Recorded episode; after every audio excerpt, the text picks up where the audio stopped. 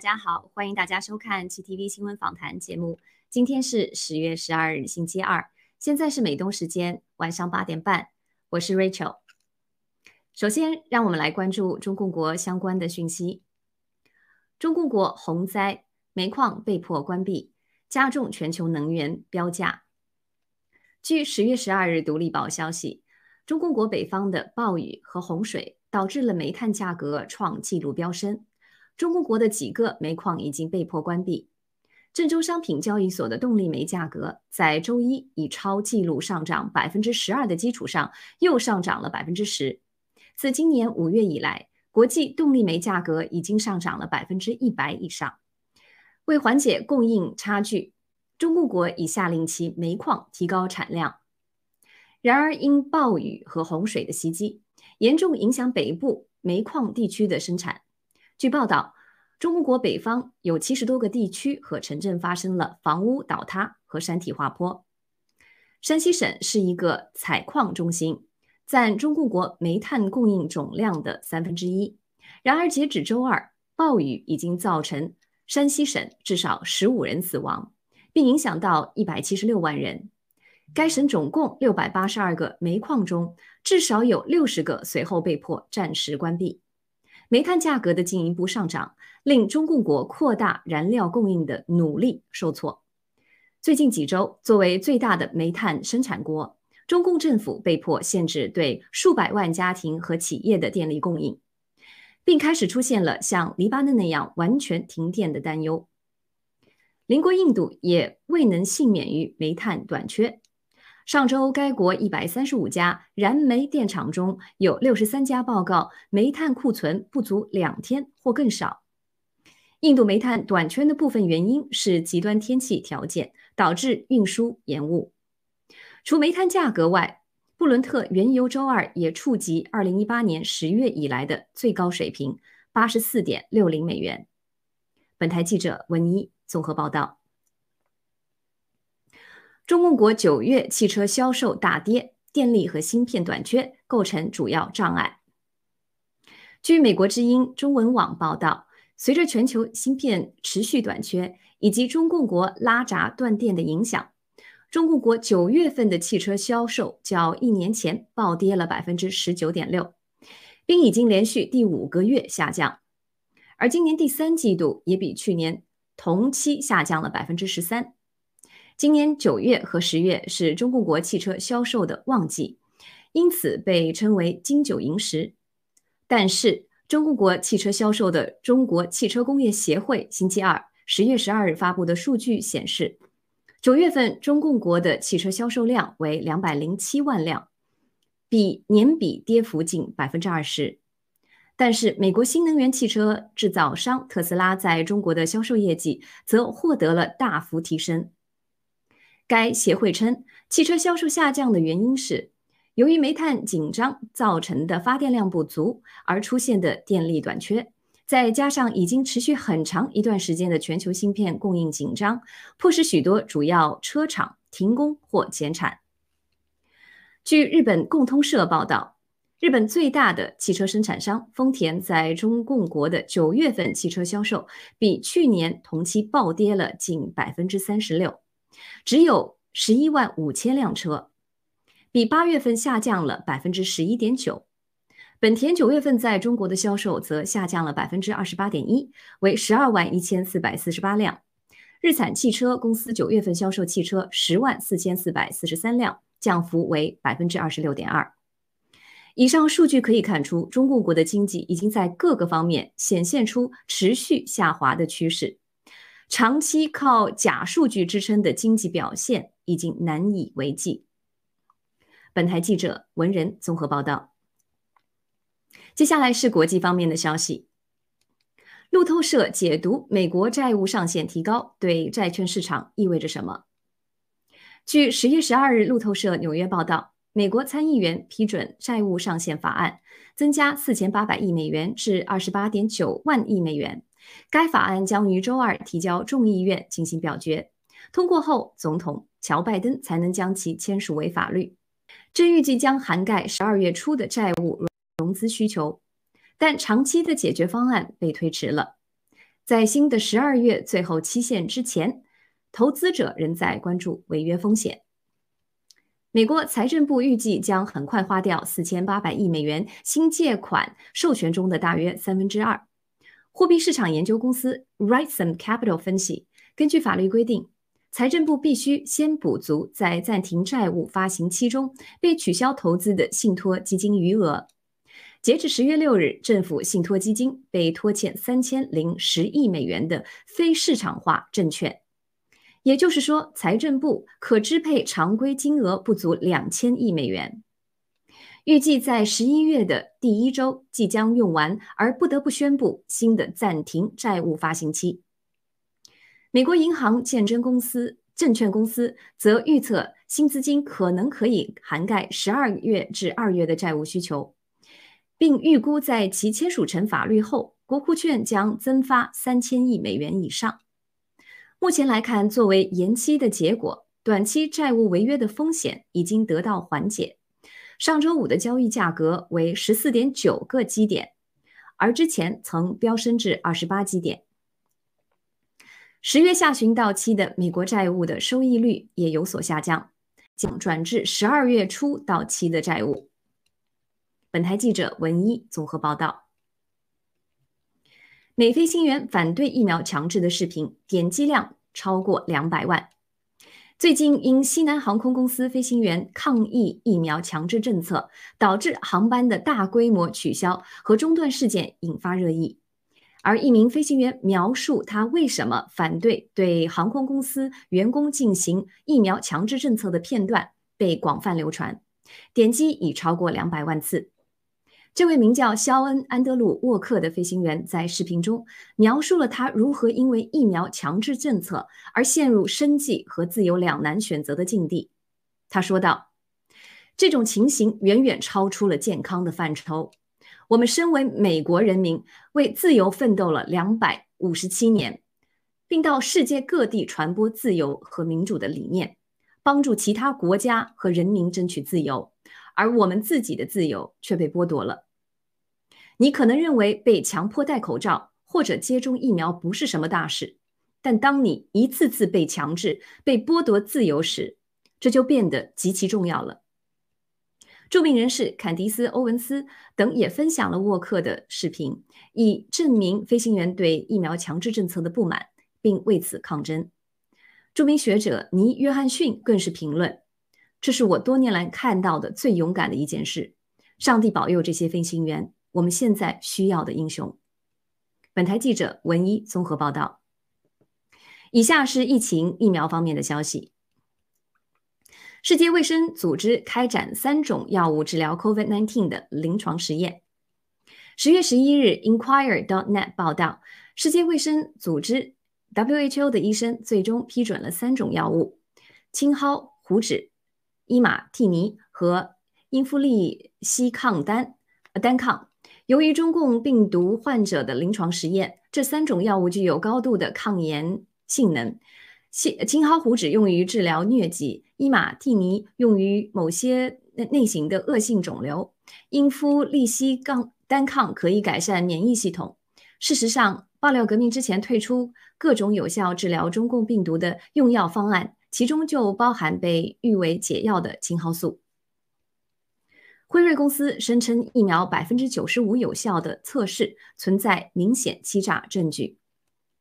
生命新闻网十月十二日消息，美国前线医生、首席科学官、辉瑞公司前副总裁迈克尔·伊尔登博士，针对《柳叶刀》上一篇有关新冠疫苗有效性的文章和一部审查辉瑞疫苗疗效研究的纪录片发表了看法。他认为辉瑞公司的研究中有明显的欺诈证据。伊尔登博士表示，相信他们啊，辉瑞的行为是蓄意的大规模谋杀，其目的就是让人们尽可能的恐惧并接受疫苗接种。他对政府、媒体和科技巨头掩盖真相的做法表示愤慨。当世界各国民众知道新冠病毒有效治疗药物被各级医疗权威禁止，各国政府强推的所谓疫苗，实际上是杀人生化武器的真相是，所有参与这一大屠杀计划的机构和个人都将受到法律的审判。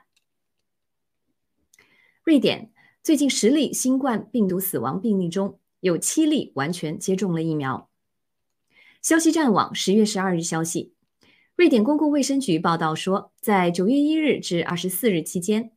十个与新冠病毒有关的死亡病例中，就有七个是完全接种疫苗者。尽管疫苗专家尝试从各种角度解释所谓突破性感染激增的原因，事实是老人护理中的感染病例最近增加到了二月份以来的最高水平。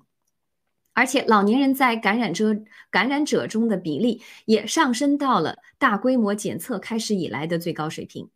自大流行开始以来，瑞典这个拥有一千多万人口的国家已经出现了一百一十六万个病例，有近一万五千人死亡。近百分之六十五的瑞典人口已完全接种疫苗。毒疫苗对人类的伤害开始显现。并不断通过各国医疗系统的统计数据得以验证。最后，让我们来关注爆料革命和新中国联邦的新闻：烂账烂房的背后，中共司法超限战一瞥。九月以来，中共的金融庞氏骗局之大之一——恒大债务违约，已引发一系列国际金融市场的动荡。然而，中共习近平当局对恒大事件至今隐隐而不发，各国政客和利益集团继续与中共勾兑，以求避免这一全球性金融灾难。十月十日，郭文贵先生在直播中揭露了中共的司法超限战在维系其金融骗局中所发挥的作用。中共通过中国大陆或香港的律师事务所，与美国超过一百所著名律师事务所取得合作关系。这些律师事务所都在中共治下的北京、上海、香港等分地开设分支机构，与中共控制的金融、司法和情报机构深度勾兑合作。而这些律师事务所很多被蓝金黄的律师逐渐进入美国的司法部担任要职后，继续与中共勾兑合作，从而使美国司法体系也变成了中共控控制的后花园。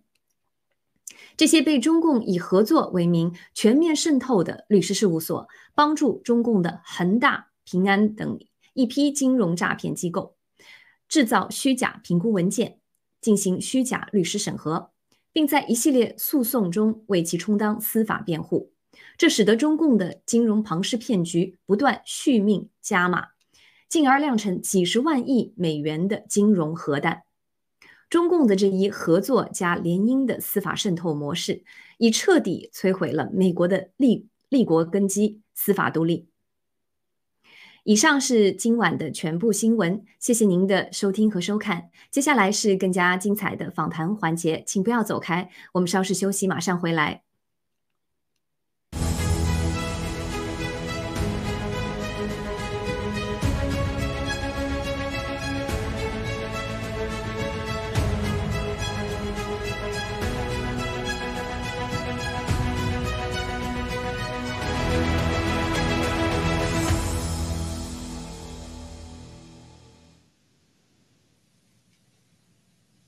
大家晚上好，欢迎大家回来。首先呢，还是欢迎我们两位呃老的嘉宾，一位是卡利西，一位是我们的文子战友。麻烦大家给我们的观众打个招呼。卡利西，你先来吧。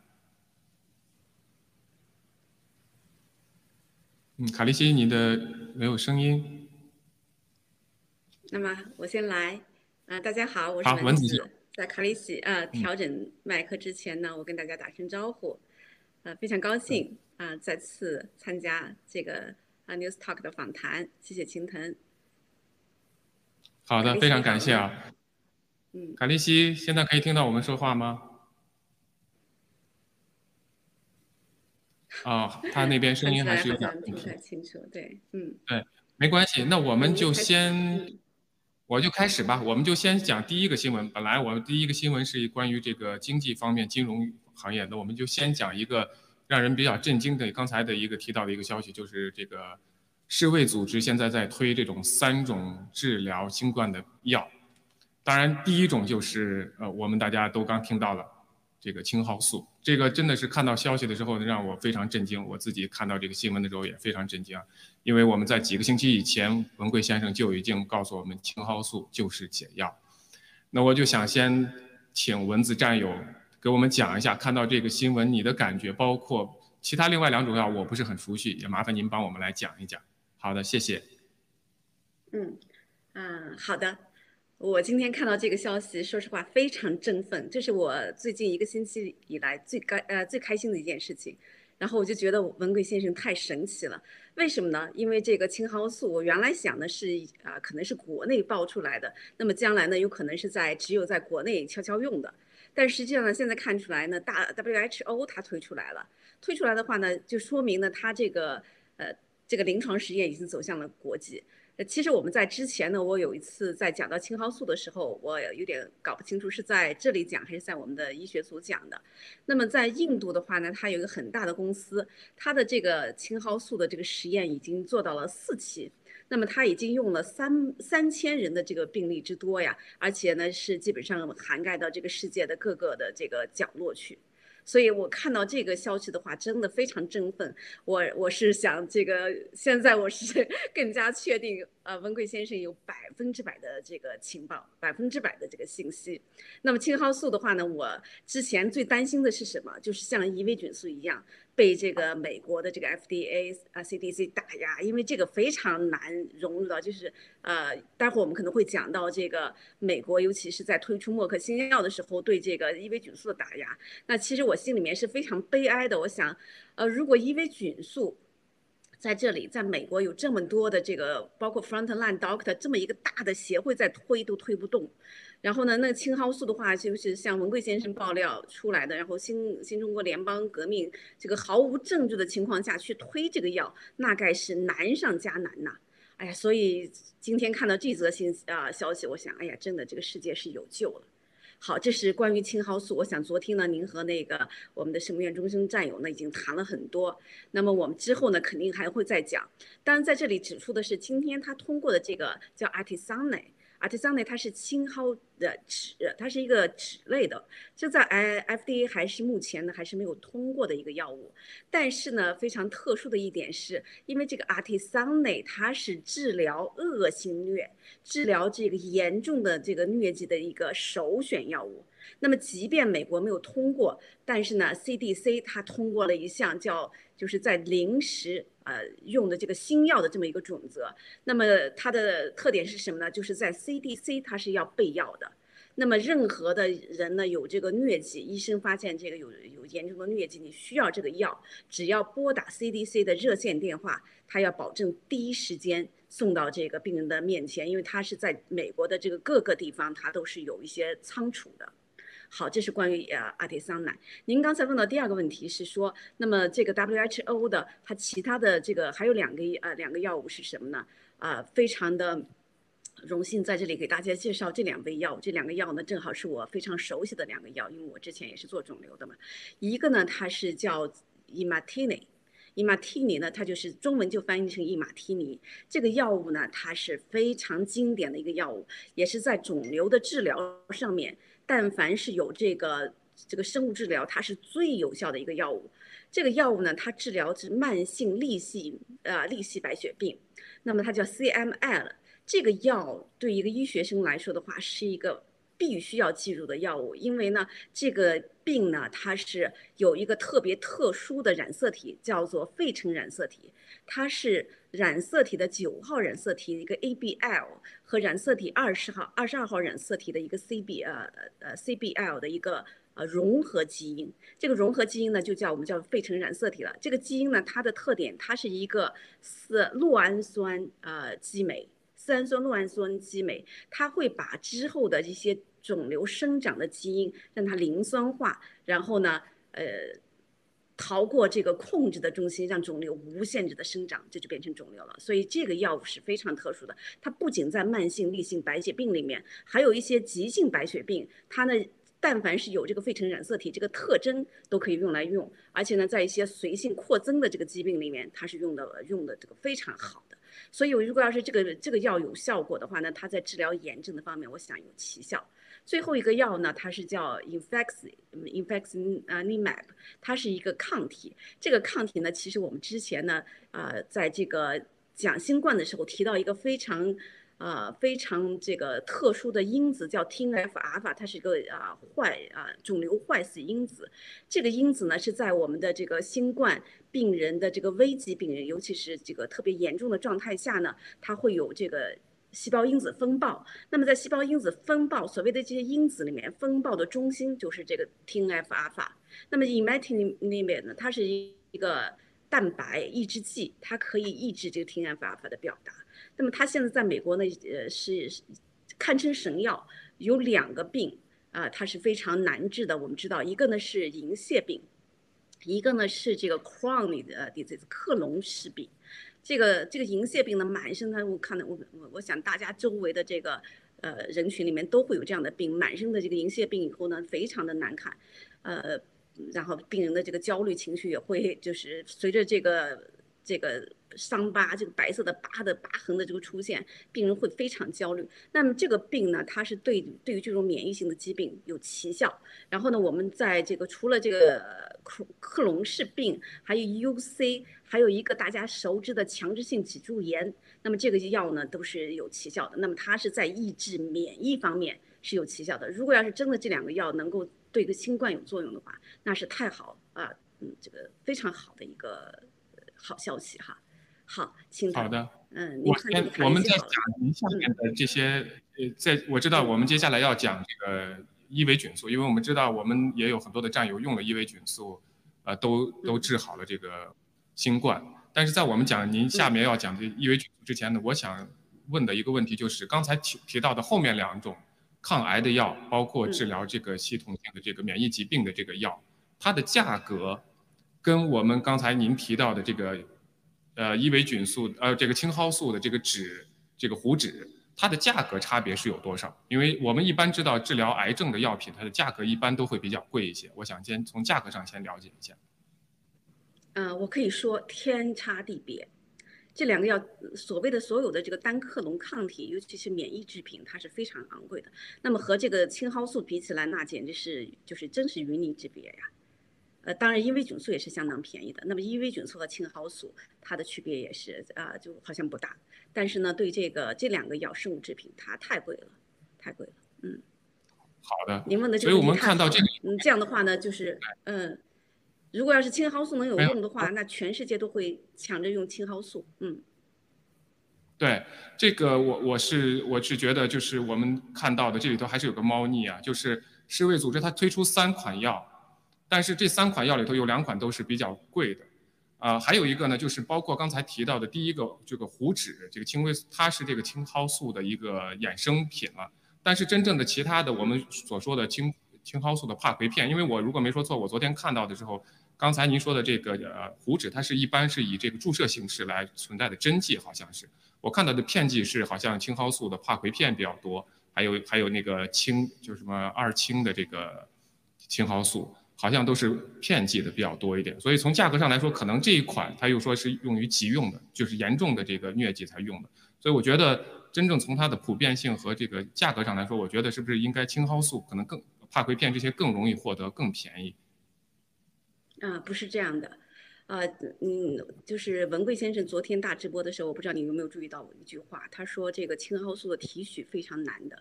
其实真正有用的话，你想要是就是静脉注射和针剂，它的效用要比这个口服药呃口服药的这个生物利用度要高很多的。因为从静脉注射用药，它是百分之百的生物利用度，基本上哈，如果没有这个肝的这个代谢的话，那么我们口服利用度它不足百分之三十的。那么在治疗这种严重疾病的话，尤其是这个脑性疟和这个恶性疟的时候，如果没有这种大剂量的药物上去的话，它是很难够很难控制的。我们这个就是青蒿素，它最大的问题就是提取。那么我们昨天呢，我在呃，就是这个周末，我们在我们的这个啊这个医学视角，我们也讲了这个青蒿素的一个粗泛的这个提提取。那么它有粗制和精制。即便是精致的话，它能达到纯纯度是百分之九十八。你别小看这个百分之九十八和百分之百的区别。那么百分之九十八，包括我们中国的这个大多数这个中药，包括这个清开灵，效果非常好哈。但是它面临的问题也是最后这个提纯，因为要是达不到这个提纯的话，就是有一丁点杂质，那么在这个静脉使用的时候，它会有非常严重的这个。呃，过敏反应，那很多人就包括这个清开灵死了很多人的。那么我们这个青蒿素，因为它不能够百分之百的这个提纯，所以为什么它在这个美国它是不能通过的？因为基本上到目前为止，呃，这个不纯的化合物，除了我们那个治疗这个尖锐湿疣的这个呃绿茶，而呃绿茶素以外，那基本上没有别的药物通过。那么如果要是这个文贵先生讲的，他就说在这个美国的这个提纯技术，它的确是高的。呃，那么我记得我们中国的时候，当时请了这个清华大学的团队，经历了这么多年都没有达到这样一个百分之百的这个纯度。那么这个桑内的这个青蒿酯，它是一个合成的，所以它能够达到百分之百，啊，所以它不单纯是啊，就口服和这个，呃，这个就是价钱的这个区别。嗯，好，好的，非常感谢，非常感谢您的专业解读。我还有最后一个问题，就是刚才提到的是由后面两种治疗这个。系统性的免疫疾病包括癌症，但是我们前头这个青蒿素呢，如果说是它可不可以，就说有这种共通性？既然他们在做治新冠的时候有这种共通性，那是不是也可以从另外一方面印证我们的青蒿素对于癌症治疗有可能会取到跟刚才后面那两种药相同的结果或者类似的结果？哎呀，所以我说这个青藤呀，你太聪明了，就是你作为一个理工生，对这个呃呃对这个呃医学方面有如此的这个就是。理解哈，我是觉得真的是要赞一个，啊，为什么呢？的确是这样的，包括这个 infexni 啊，in infexmany，就这个药物，它呢是最重要的。刚才我们讲的 TNF 阿尔法的这个抑制剂，那么我们的青蒿素它正是这样一个药，它是我们之前讲过，它是在两个方面有作用，一个是呢它直接杀伤这个呃病毒或者是这个细菌，另外一方面呢它就是呃免疫调节。它在免疫调节的时候呢，它最重要的三个分子，它的靶靶点，一个呢就是 TNF 阿尔法，一个是 IL6，它都是这个就是 inflammatory，就是炎症相关的因子，啊，那么它和 TNF 阿尔法，你想有如此大的交集，那么除了那它它要比这个后来的这个。Infex 就是这个 TNF 的呃这个 inhibitor 它还要强，就是因为它不仅抑制 TNF 阿尔法，它还抑制 IL6，然后甚至 TGF beta，就是整个的这些炎性通路，它是在大面积上的一个一个作用。所以如果它真的能够就是看到这个表型这么大的区别的话，它真的是一个神药。那么治疗这个癌症的话呢，我是因为已经有这个治疗的这个研究出来很多了，就是不是一天两天，已经是将近从一五年开始就是。因为这个诺贝尔奖的这个获得以后，它还非常热，热了十几年。那么除了这个呃乳腺瘤、乳腺癌这个妇科的肿瘤，还有其他很多的这个肿瘤都已经在用了。那么。呃，文贵先生讲它是个神药，呃，文贵先生讲就包括是就是那个那个我们的这个叶女士吃了以后皮肤的这个什么亮晶晶啊，她也不是随口就讲的。现在我们可以看到这个文贵先生他的这个料太多了。为什么这样这么讲呢？因为青蒿素它在一个就是作为一个这个免疫的这个调节剂，它在抗衰老方面有着奇效，嗯。我我不知道是不是我讲的太多了哈，如果您可以那个没有没有非常好，我相信也是我们所有的很多的呃观众啊，很多的我们爆料革命的呃这个听众都是愿意听到这些信息的，这是非常专业，但是又非常能够跟我们实际的是有切切切身利益关系的，不管是从我们的保健治疗癌症，还是治疗这个，我们一会儿会谈到中国的环境啊，所谓的习近平的这个生态思想。因为我们知道中国现在的癌癌症高发，因为环境啊、食品啊很多的问题。那么这个青蒿素无疑除了给全世界带来这个，如果是能够这个治疗癌症啊，包括给中国人来说，无疑也是一种非常好的，而且它又非常廉价。那在这里头，其实我们从回到这个新闻本身，我们也可以看到，现在这个新闻包括对这个所有真正的呃药品、真正有有效的药品的宣传，或者它或者说换句话说，不不光是宣传了，甚至就是打压。因为这些药厂，它是为了利益去推他们的疫苗也好，推它的这个所谓的您刚提到的单克隆这种抗癌药，因为它价格贵啊，它可以赚钱。那么，但是像伊维菌素、像青蒿素这么便宜的药，它并不去推广，它也不去推广它的疗效，也不去宣传它的疗效，这是我们看到的，这是非常悲哀的一点。就是这也回到文贵先生啊，在盖文里头在告诉我们的，我们的话语权是多么的关键。那好的，那回到这儿的话呢，我想希希望您讲一下下面您讲的就是关于就是伊维菌素的一些这个情况。好，请您。嗯，好的，啊，其实呢是在这个我们讲的伊维菌素，它最早推出来，它是叫一个呃 reused 这个药物，它呢是呃 frontline doctor，就是前线医生的这样一个群体，他们推出来的。那么他们推出来以后呢，就是在这个上，他们每周有一个例会。那么在上个月的，也就是上个星期的例会里面呢，就是有这个医生他就出来讲，因为他参加了一个听证会。为什么呢？这个医生呢，他是非常愤怒的，因为他呢是在他们医院里面开这个伊维菌素开的最多的一位医生。您可以从这个图里面看到，从这个二零啊。这个一一年到二零呃二零二一年哈，二零二零年到二零二一年，这个伊维菌素的这个用量，也就是处方的这个这个药量，它是成一成一个十倍的这个增长速度。那么，那么这个这位医生呢，他就说，在他的医院里面，他呢就是开药开的最多的。那么他马上得到这个上级领导的这个警告批评，说你要不然不开，要开的话呢，你基本上就要离开我的这个，就离开他的这个雇主了。那么他就非常愤怒，他就在这个他我不知道是一个什么样的听证会，他就讲出来他的愤怒。他说：“我们医院是一个医疗机构，那么之前的时候，我们的这个医院的这个医患医生和和患者的关系是保密的，而且是神圣不可侵犯的。那么我医生用什么药，我没有，你没有这个权利要问我，是吧？那么现在呢，我不但没有这个原来的这个我怎样用药的这个权利，现在呢，因为我用用了这个伊维菌素。”因为用了一个大家都广泛的认为看好的这么一个药物，那么你现在呢就要因为我用这个药物要解雇我，这个道理在哪里？所以看到这个呃这则消息的话呢，让我们非常的悲哀啊，非常的愤怒。然后甚至有一个医生讲，他说他的一个好朋友得了这个病，那么医院不给他开这个病，啊不不不能给他开这个药，那么他们又就去到了这个法庭要了这个。法庭的授权说，我可以用这个药，那医院还是不给他说。那么你要用这个药，谁谁愿意给你开，你就你就让这个医生来用。后来呢，他就找到这个爆料的这个医生，他说，因为他的好朋友嘛，他就帮他开了。开了以后呢，更奇葩的是说，好，你开了，那你自己来给这个病人给药，连这个护士他们都不让用的。所以奇葩到的如此的地步，这个在美国，我想是呃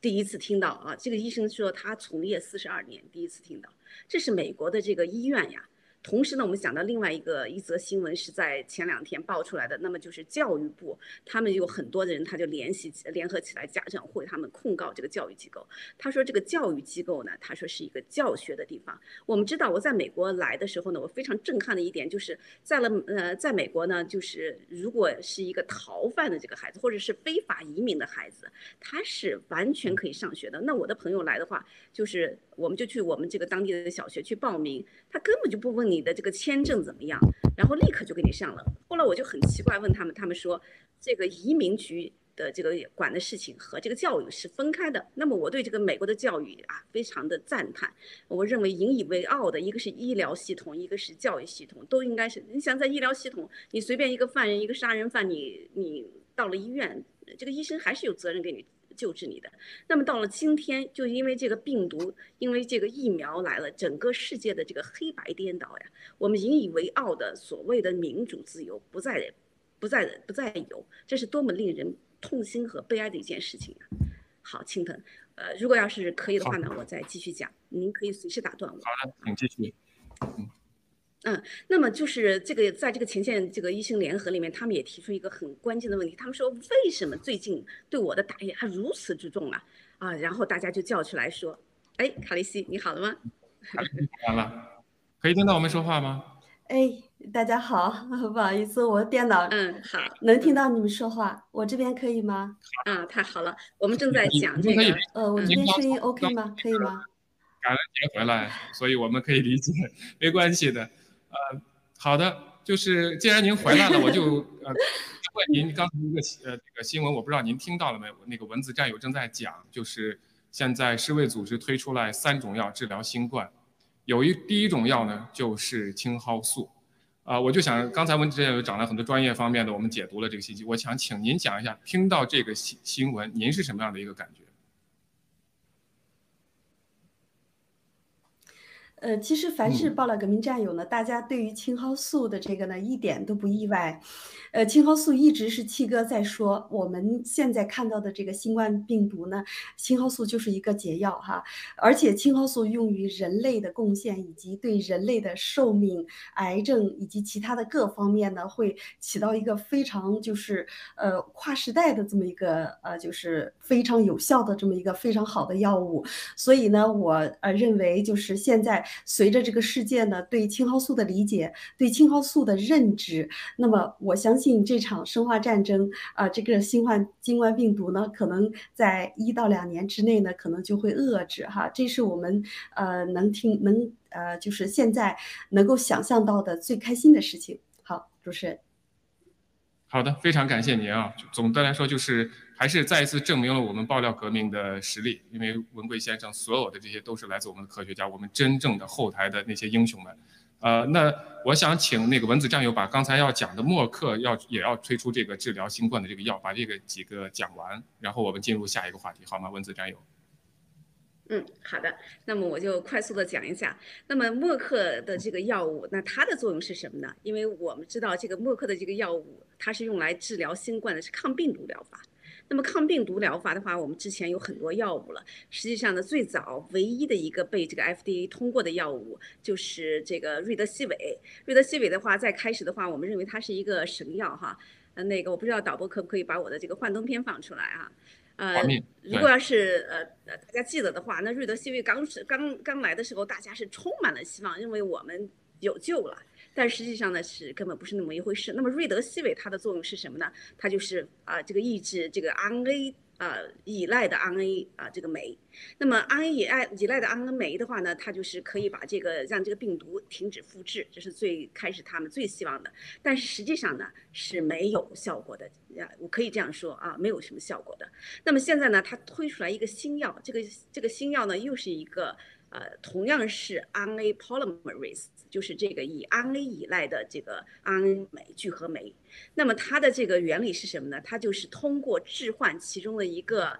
呃，我们叫碱基啊，一个碱基 nucleus nucleus。那么这个碱基呢，可以掺入到这个 RNA 里面去，在 RNA 复制的时候掺入进去。但是它掺入进去呢，它又不是真的碱基，到它那里的时候呢，它是有一个。呃，磷酸它是不在的。那么这样的话呢，等到这个掺入到几个以后，就就发生了这个突变，让这个 RNA 发生突变，那么 RNA RNA 呢就不再复制，那么从根上呢就是消除这个 RNA 的复制。那么它这个里面，我们讲到它的它的这个两个问题，就是在这个不管是疫苗也好，药物也好，它一个是有效性，一个是安全性，啊，这个我就不讲了哈，啊，那么它一个是有效性，一个是安全性，那么它的有效性在哪里呢？默克推出来，他说它是这个让这个。呃，这个新冠病人的这个死亡率降低了百分之五十，那是什么概念呢？咱们别别以为就是你，大家记得这个疫苗刚出来的时候，他是说让这个死亡率降低了百，它的有效率他说是百分之九十四、百分之九十五。那么这个药呢，它是百分之五十。首先它比起疫苗这个结果呢，呃，这个作用呢降低了百分之五十。那我们今天看到疫苗的作用如何？那么你想象一下，百分之五十是什么效果？另外一个呢，它这个药它在。三期临床的时候，它是很有意思的，它只给这个没有打疫苗的人来用。那么换言之呢，就是我。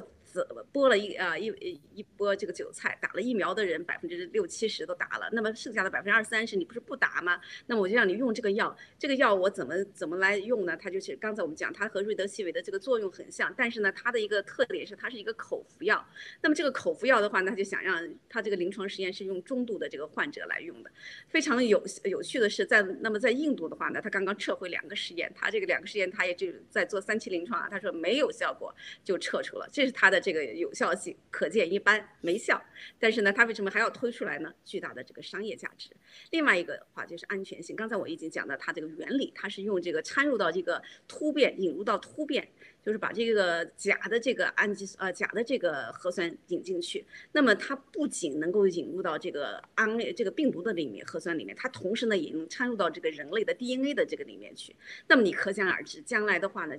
在这个 DNA 在人类的这个 DNA 里面引入突变，那将会多么多么悲惨的一件事情哈。这个呢，它还没有出来任何的这个说法。所以呢，既不安全又没有有效，然后呢还想再推出来割韭菜，真的是好笑。好的，主持人。好的，非常感谢。我们希望他们不要把青蒿素混到里头推出来啊。好的，非常感谢。好，那我们麻烦给一个转场，我们进入下一段呃下一个新闻，谢谢。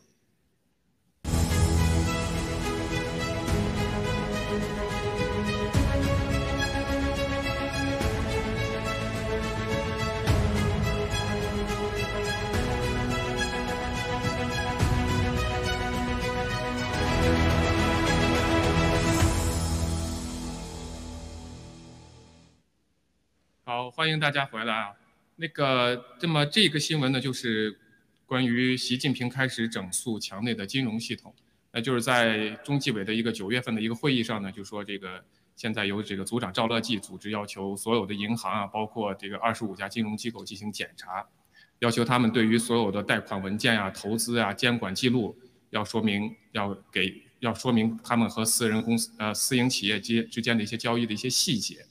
那就是说，对他们进行一个严严厉的审查。那我想，这个在前一段时间呢，国内对所有的私企，包括滴滴打车呀，包括美团呀，进行了各种的这种打压。现在呢，又开始对这个所有的金融机构，啊，而且我们知道，不久之前呢，这个华融的这个赖小民也被判处死刑。那现在就是看来，这对这个金融打压是越来越严。这是我们早上的一条新闻，当时的新闻呢，就是说是一箭双呃一箭双。双标，这可能也是习近平的对政治对手的一个打压。我想听听卡利西先帮我们来分析一下这个新闻，谢谢。呃，我们听到这个新闻以后呢，第一的感觉就是中共真的是缺钱缺到这种，呃，就是没有呃。这缺钱缺到严重到呃极限了，因为我们知道这个习近平呢，他是对这个金融系统、对银行以及对这个信托啊，还有其他的这些行业呢，这是第一次呃来来的这种就是反腐式的这个扫地式的这么一个打压。首先呢，我们看到是恒大的暴雷，呃，恒大的债务呢危机可能在全呃全球呢哈，可能呃引起了一个重磅的一个就是一个炸弹。哈，让全球的这些金融啊，以及这些信托呢，哈，呃，出现了一个剧烈的震荡。那么接下来呢，就是呃，滴滴打车啊，蚂蚁金服也接来接连受到了这个习近平的这个强烈的调查。呃，那么从这一方面呢，我们看出来，第一是缺钱，第二呢，呃，我们呃知道今年呢，二零二一年是习近平呃在任的。呃，第将近第十个年头，呃，那么呃九年半，九年半的话，到十年，明年的时候呢，呃，他将牵扯这个连任的这个问题，因为我们知道中共呢，除了毛泽东，呃，在就是呃一生呃一直在就是担任这个领导人以外，其他的呢都是呃两年啊两届或者三届啊，一般都是换。那么习近平在这个时候发起了这个对金融的扫地式的这么一个。呃，大的一个调查呢，呃，就是想试图把这个中共的经济危机和金融危机呢，哈，能够做一个扭转，而且呢，他非常迫切的在他在任的时期呢，啊，有一些业绩，有一些辉煌的一些成就，这也就不难看出，像这个拜登政府一样的哈，呃，因为他在任期间呢，他在明年的这个大选，他要让美美国的经济呢有一些改善啊，有一些呃，不至于这么就是呃出。现这个崩塌，出现一个剧烈的金融海啸，所以呢，习近平这种做法呢，跟这个拜登的做法呢是有雷同之处。但是呢，习近平呃他的野心和他的这个呃可能更大一些，因为他想做一个一辈子的皇帝哈，就是不可能再下台，就这一生都去呃统一中国。所以他第一呢，对金融发起了这么一个呃就是调查，然后呢，试图呃把一些就是呃私营企业家。呃，把一些就是呃要暴雷的，呃有剧烈的这个债务的那些呢要抛弃，呃这样的话呢就能减少这个经济危机、经济崩盘和金融崩盘。另外呢，他对这个台湾发起战争，试图呃把这个毛泽东那时候的这个。大一统呢想继续下去，所以我个人认为呢，呃，他对金融的这种做法呢，就是缺钱，就是想，呃，把这些私营企业家，呃，把这些企业民营这些企业呢，呃，养大了，呃，开始呃宰杀，就像把猪养肥了以后开始呃杀猪一一个道理。主持人，好的，非常感谢啊。那我想问问文子战友，呃，这个其实我们大家都知道，王岐山是在金融领域是一直。呃，占据了很长时间啊，包括在中国建设银行很久，而且呢，他也是其实是赵乐际的前一任，是中纪委的这个头，刚刚把他换下来以后换成了赵乐际。那么现在呢，又由这个赵乐际来主抓这个所抓所有的这个金融行业里头的肃清，因为我们现在看到呢，是中纪委人员要从十月份开始要进驻二十五家有关的金融呃机构，来查他们的放贷啊投资所有的这些记录。我们也知道呢，通过我们过去几年的这个爆料，文贵先生报了，因为王岐山啊，通过他的所有的这些关系，所有的金融方面的布置，给海航啊，像这些企业贷了很多的钱，啊，包括前一段时间也有爆出，包括恒大，包括还有这个平安的马明哲。那我想问问文字战友，您在这个中间是否看到了这个里头内斗的一个现在是完全是习近平占上风的这么一个结果，或者是内斗加剧的一个一个现象？嗯，好的，青藤，我非常喜欢跟你做节目，尤其是对我不擅长的领域。当你把这个整个问题叙述过来以后，你的一个思路就非常清楚给我了，啊，非常感激。然后呢，我我刚才就是在卡利西他的这个谈谈论中有一个词儿叫反腐式的，这个大家可以看到，这个又是一个运动呀。当年的反腐到最后呢，我们通过这个文贵先生爆料，我们才知道哦，原来是这样一个就是。呃，内内斗的这么一个过程。那么金融的话呢，它这次又是来一个，呃，你方唱罢我我我方上场这么一个一个赵乐际现在上来了。那么它不仅是像这个反腐那样是把这个权力的这个中心啊有个更替，那么它现在呢更把这个手爪伸到了这个金融领域。它不但要搞掉这个就是这个对手的这个权，它还要搞搞到这个对手的钱。所以呢，我就觉得是换汤不换药啊。好，没有。就就这么多。好的，这个我觉得文子这样说的是完全正确的。其实我们只是把文贵先生过去的爆料把它串到一起，也是这样子。我们可以看到，其实，在中共当年习近平和王岐山一起上去的时候搞的这种反贪运动，得到了很多的民生啊，得到了很多的支持。但是真正的那些钱去哪里了呢？啊，文贵先生一直提醒我们，那些钱到底去哪里？其实都被他们贪污了，被他们拿到自己的，给了孙瑶、刘成杰这些死，就是他们的自己。这个私呃这个私生子女手里我们老百姓从来没有拿到其中的一分钱，或者没有受到任何所所谓这种反贪的好处拿到的这些钱，现在也是一样，现在又到了权力斗争，按王岐山本身自人自己说的话，就现在是这个白刀子进红刀子出的时候，所以他也成了一个下一个被整下去的一个对象。但是刚才那个卡利西说到的。呃，我看文贵先生下午也也发了一个推，就是说，如果就是把这些腐败都查完了，这金融行业的这种贷款违规贷款或者这些骗贷也好，百分之一都是对老百姓来说都是一个天大的钱。但我想问两位的一个问题就是，您觉得就算是这百分之一真的是被查出来了，问这个钱能够用到老百姓身上吗？在现在能能够用到回到老百姓的福祉上去吗？卡利西，您先来。呃，这一点呢是绝对不可能的，因为它这个中共体制呢，它就是一个集权集权的一个土呃一个体制哈，呃，它呢是牢牢的把自己的权力掌握在自己的手中，牢牢的把钱呢然后抓在自己手中，另外呢控制呃这个枪杆子，也就意味着让呃所有的百姓呢连这个手无寸铁之力都不可能有啊，包括买这个菜刀呢都要这个留名，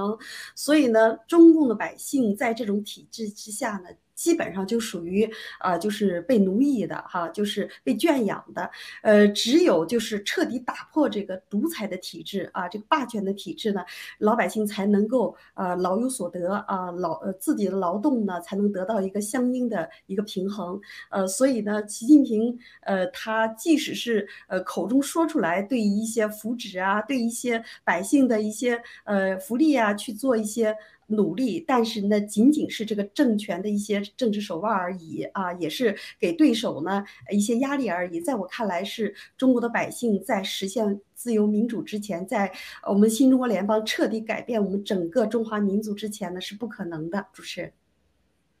好的，感谢。那文子战友，我想就是我们其实在过去爆料革命这段时间来接了很多的中国的这些烂账、假账，所有的东西，其实文贵先生揭示到了一个重要的一个本质，我觉得就是因为中共跟西方的邪恶势力相结合，其实就是在奴役所有的中国人，不管他们赚了多少钱，拿了多少钱，中国老百姓其实好像没有享受到任何应该享受到的这个结果或者他的劳动所得。那我想问您，您觉得现在？这个所有的这些奴役了中国老百姓这么多年以后，给西方造成的是一一样是一个什么样的结果？给西方老百姓又带来了一个什么样的一个结果？其实刚才您提到了一部分，项目对。嗯，我是觉得这个答案已经昭然若出了。首先是就是，即便是在国内的话，这些烂窟窿太多了。那么我们就举一个最简单的例子，一个包工头他欠了这个农民工的多少钱，是吧？那么在这个在这个政府的这个工程一项一项的工程，所谓的面子工程结束以后，那么真正的这些黑窟窿很多的。你要去去到这个比较这个中下这个这个城市去看，那么一个一个的这些房子建起来以后，然后不管它的水泥水泥的价钱。劳力的价钱都是在那欠着的，就是说你这些钱回来以后，只是够还老百姓的钱，他都还不了。那么在这个美，在这和这个西方勾结也是一样的。那我们我们现在通过文贵先生的爆料，我们知道，那我们的这个养老基金啊，我们的一些这个军队的这些钱，就全部到了那个。和这个中共勾勾兑的这些里面去了，那么将来要是一旦这个落败的话，那么都打个水漂了。那么真正受苦的就是老百姓了。你自己看看你自己四零幺 K 的这个里面还有多少钱，是吧？那我原来我还想我老了以后有有有所依，那么现在看起来根本不大可能了。我就没钱了，我辛辛苦苦的一辈子就是。我前半生努力的，就为后来那个老年能够有一个基本的保障，那我都达不到了。所以一样的，这个西方的这个老百姓，最终就是承受的这样这样一个恶果。好的，主持人。好的，非常感谢啊。其实您刚的回答呢，也带出了我们下一个我想讨论的一个问题，就是其实所有的这些烂账啊、坏账、啊、房账之后呢，其实带出来文贵先生今天下午发盖特的时候讲的一个更深层的对西方的一些全世界的一个影响，其实就是它的一个超。觉得刚才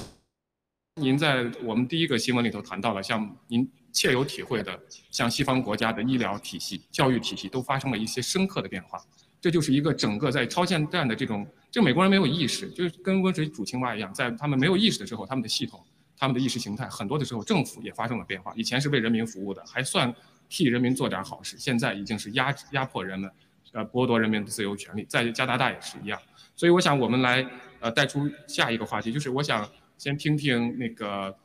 文子文子战友，您要不然这次您先来。就是文贵先生一直在说，其实中共的这些烂账坏账。真正的揭示出来的就是他们利用这个系统，给所有西方国家的一个超限战。我想听听您在这方面的一些理解，包括感受。刚才您谈到了一些教育和医疗方面的，还有没有其他的？你想跟大家分享一下这超限战对未来的世界和西方国家的一些影响？谢谢。嗯，我想呢，就是我我自从上大学以后，我有一个梦想，就是到美国来。我尽了我最大的努力，我上了这个中国最好的学校。然后呢，发了最好的文章，然后呢，到了美国，那么我想看到的呢，就是啊，作为一个自由人，享受这个啊自由的空气。可是经过了这么多年以来，然后尤其是最近一段时间，那么我所梦想的生活，呃，已经遥不可及了。那么我们今天刚才我们讲的，不论他的这个教育体系啊，作为我们的这个赖以生存的这个啊这个医疗体系。那么它都不再是我们想象中的拥有民主和自由了，啊，这个是我非常痛心疾首的事情啊。那么以前的时候呢，我们讲的是言论自由。那我在在中国的时候，尤其是八九六四的时候，看到就是呃这个新闻被打压，以及后来就不能开口讲话的那种时候。那么今天呢，到了美国以后，居然一模一样的事情再次发生。我们可以看到这个伊维菌素被如此打压，然后我们的这个。呃，青蒿素被这样，然后因为疫苗的话呢，就是那么多人失去工作。因为我今天我还有病人在我的这个面前抱怨，说他先生呢就是因为这个呃不打疫苗啊，然后呢就是被这个公司好像有点这个 isolate，就是隔离出来。那么另外一个病人呢更有更有趣，他呢是在这个网上有一个有一份恋爱，然后呢碰到一个美国军人，他们啊非常的开心啊，当时过来就恨不得就跳起来说，我遇到了世界上我最喜欢的人。结果呢这个人呢后来就跟他呃莫名其妙的就分手了。后来他昨天跑过来跟我说，他说，哎呀医生，我终于发现为什么这个男男人跟我分手，因为我告诉他，你到了这个，因为呃我妈妈这个生日要到了。嗯，你你是个就是不打疫苗的人，你不打疫苗，你不能参加我这个家庭聚会。他说，自从我说完这句话以后，这个人就消失了。我说，你你说的太对了。我说，在在这些啊，像我们这些，我我明确的告诉他，我也是一个反疫苗的这个这样的一位人人士啊。我说，我不是。泛泛的这个反对这个疫苗，我是反对，因为这种这种不可靠、不安全的疫苗对人造成的损伤，而且有这个媒体的这个呃捂住你的口，不让你告诉这个呃这个真相。我说，那么在我们这样的人看来，你们这样的人就是蠢的。我就说的非常不客气。我说，那么这个男人呢，他可能会觉得你是这样一个人。我说，所以这样是理念是不同的。然后这个病人他是非常的难过的哈。我想这个每个人都有自己亲身的经历，然后呢会慢慢觉醒的，而且这个觉醒时日可待，指日可待。嗯。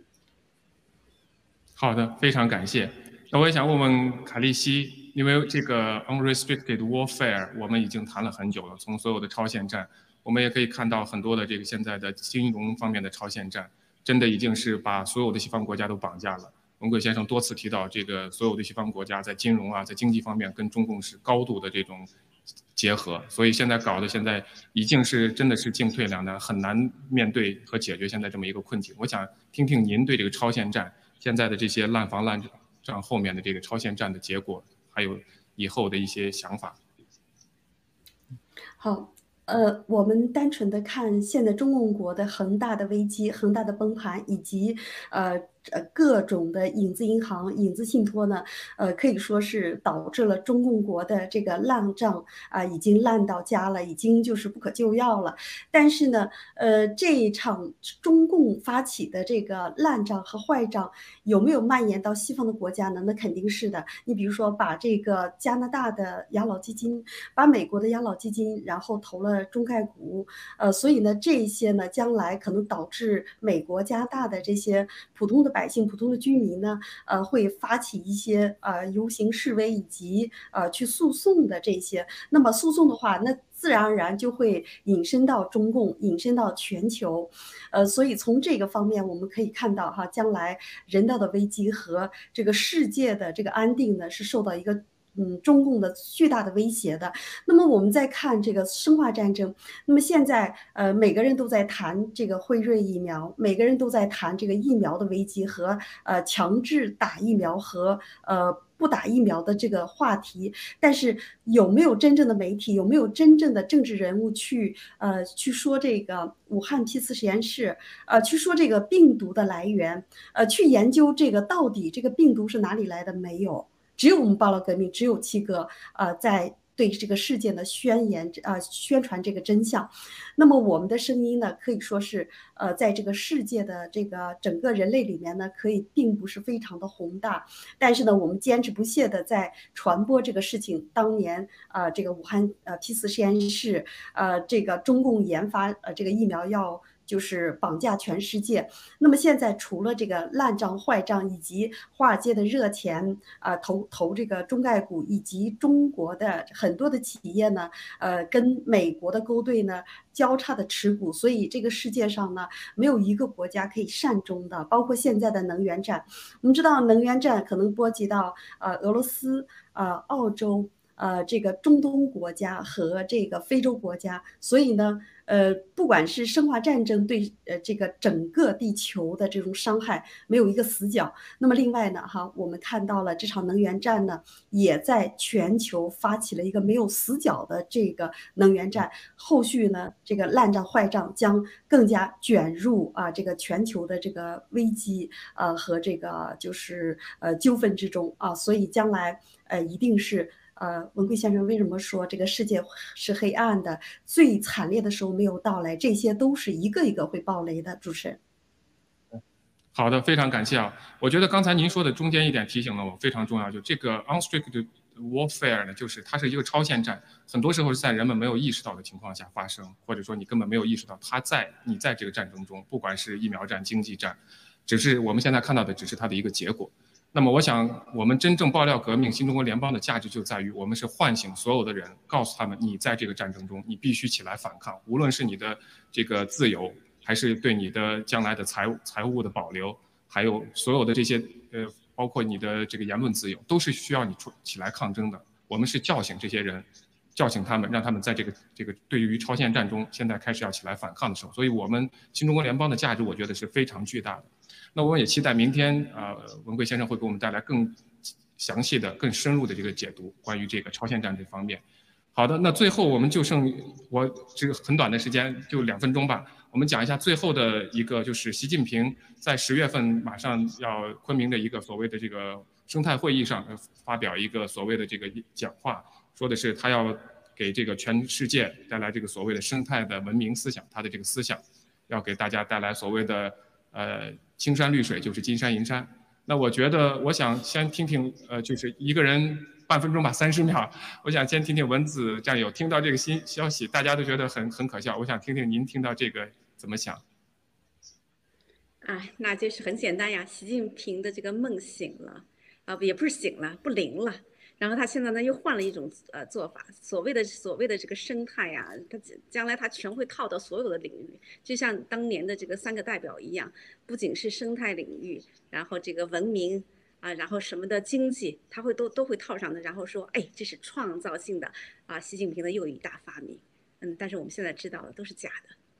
好的，好的，非常精辟，感谢您的分享。那卡利西，最后三十秒，呃，您帮我们来也分享一下您看到这个新闻的感觉。